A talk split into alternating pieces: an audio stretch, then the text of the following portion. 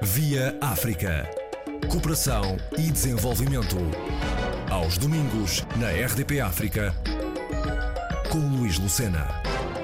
Para o desenvolvimento cultural de novas gerações, o Instituto de História Contemporânea promove, na Biblioteca Nacional em Lisboa, uma mostra que assinala os 100 anos da criação da Sociedade das Nações.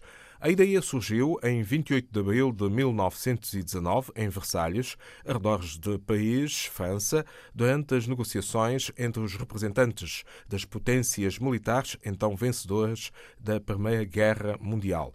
O Tratado de Versalhes, assinado por 44 Estados em 28 de junho de 1919, estabeleceu a instituição cujo Conselho se reuniu pela primeira vez na capital francesa, em 16 de janeiro de 1920 e, em novembro do mesmo ano, ficou sediada em Genebra, Suíça. Com o início da Segunda Guerra Mundial, em setembro de 1939, a Sociedade das Nações entrou em extinção. A substituta ONU, Organização das Nações Unidas, foi fundada em 24 de outubro de 1945 por 51 Estados-membros. A história e os legados da Sociedade das Nações numa exposição com a coordenação científica de Pedro Aires Oliveira. O nosso grande objetivo é, de facto, chamar a atenção para esta experiência um pouco única na história das relações internacionais, que foi a primeira organização multilateral permanente uh, uh, alguma vez uh, criada.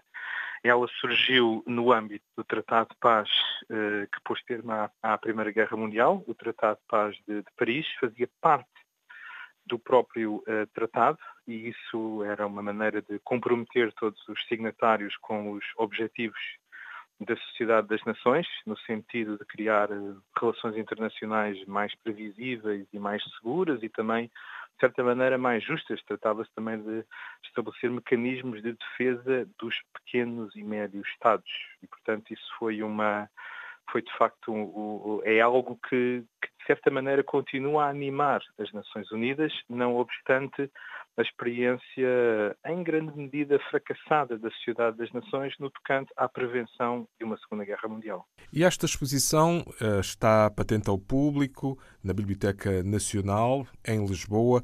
O que é que se pode ver concretamente? Portanto, os visitantes poderão, no fundo, obter uma visão ampla, uma visão global do que é que foi a Sociedade das Nações, do que é que foram os seus antecedentes, de quais eram as suas grandes áreas de atuação. A Sociedade das Nações tinha esta dimensão bastante diplomática, de reunir estadistas e governantes regularmente para discutirem os grandes problemas internacionais, mas tinha também uma importantíssima uh, faceta, digamos assim, mais técnica. Houve uma série de problemas internacionais que a Sociedade das Nações procurou, de alguma maneira, se não resolver, pelo menos mitigar. Repare, ela é criada no rescaldo de uma guerra mundial que gerou muitos deslocados, muitos refugiados. Depois, uh, concomitantemente, tiveram também lugar uh, acontecimentos como a Guerra Civil Russa, que gerou mais de um milhão de pessoas refugiadas e sem nacionalidade. Isto criou o problema da sua proteção jurídica. O que é que se fazia a este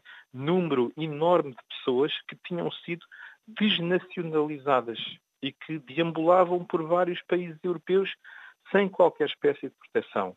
Depois houve também uma guerra devastadora de grande escala entre a Grécia e a Turquia, que durou entre, sensivelmente, entre 1918 e 1923 e criou também uh, multidões impressionantes de refugiados e a Sociedade das Nações procurou, de alguma forma, também, através do, do passaporte Nansen, um documento de, de identificação criado para essas pessoas, uh, facilitar uh, a sua vida, não é? Isto é apenas um dos, um, uma das muitas facetas que poderíamos uh, destacar na, na, na, atividade da SDN, mas, por exemplo, também a questão de, das doenças e das epidemias. Quer dizer, no fim da Primeira Guerra Mundial houve a, a grande pandemia da, da, influenza, da gripe espanhola, e, portanto, houve a percepção de que era preciso haver uma ação de escala planetária para, de alguma maneira, ir ao encontro de problemas que eram criados pela maior circulação de indivíduos. Temos uma exposição a nível internacional,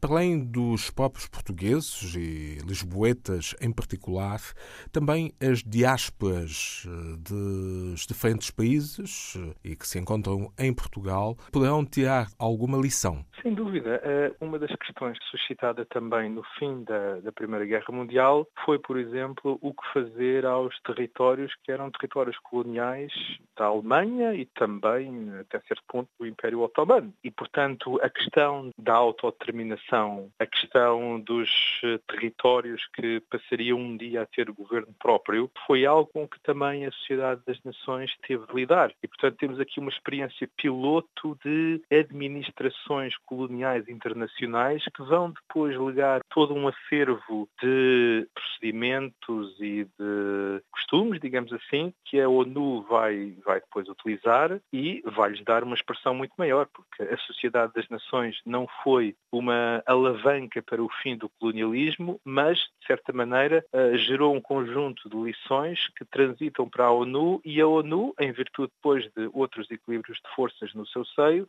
vai dar um enorme impulso ao desmantelamento dos impérios coloniais e, portanto, a partir de 1960, e isso também é focado no, no último núcleo da, da, da, exposição, nós fizemos um último núcleo dedicado aos legados, às heranças da Sociedade das Nações e, de certa maneira, o fim do colonialismo foi o tema que nós decidimos privilegiar nessa última vitrine, onde as pessoas podem, por exemplo, ver fotografias uh, de missões da ONU, ainda às chamadas uh, zonas libertadas da Guiné em 1972, ou o içar da bandeira dos primeiros países africanos de língua oficial portuguesa em Nova Iorque em 1975. Portanto, eh, um legado eh, muito especial para a própria lusofonia. Sim, sim, sem dúvida. O, a chegada à independência dos países de língua oficial portuguesa está estreitamente ligada à ação desenvolvida por vários organismos da ONU, nomeadamente o seu Comitê de Descolonização. A ONU, enquanto grande arena global, amplificou enormemente os discursos e as pretensões dos movimentos nacionalistas, dos movimentos de libertação das antigas colónias portuguesas. Esta iniciativa do Instituto de História Contemporânea uh, vem iluminar aquilo que muitos jovens uh, desconheciam até então. Sem dúvida, houve um grande entusiasmo aqui em Portugal quando se deu a eleição do engenheiro Guterres para secretário-geral das Nações Unidas. De certa maneira, não, não foi salientado nessa altura, falou-se da nossa ligação às Nações Unidas, mas nós tínhamos uma ligação anterior ao organismo que precedeu as Nações Unidas. Portugal esteve presente em vários aspectos, em vários momentos importantes na história da sociedade das nações. Inclusivamente, um, um eminente político republicano, Afonso Costa, a dada altura, presidiu a uma das Assembleias Gerais extraordinárias da, da Sociedade das Nações, entre outros portugueses que, que de certa maneira, adquiriram alguma notoriedade em, em Genebra, o, a cidade europeia onde estava a sede da, da, Liga das Nações ou da Sociedade. Pedro Aires Oliveira, o coordenador científico da mostra sobre o centenário da Sociedade das Nações, patente ao público na Biblioteca Nacional em Lisboa, de 21 de janeiro a 24 de abril de 2020. Via África. Cooperação e desenvolvimento. Aos domingos, na RDP África, com Luís Lucena.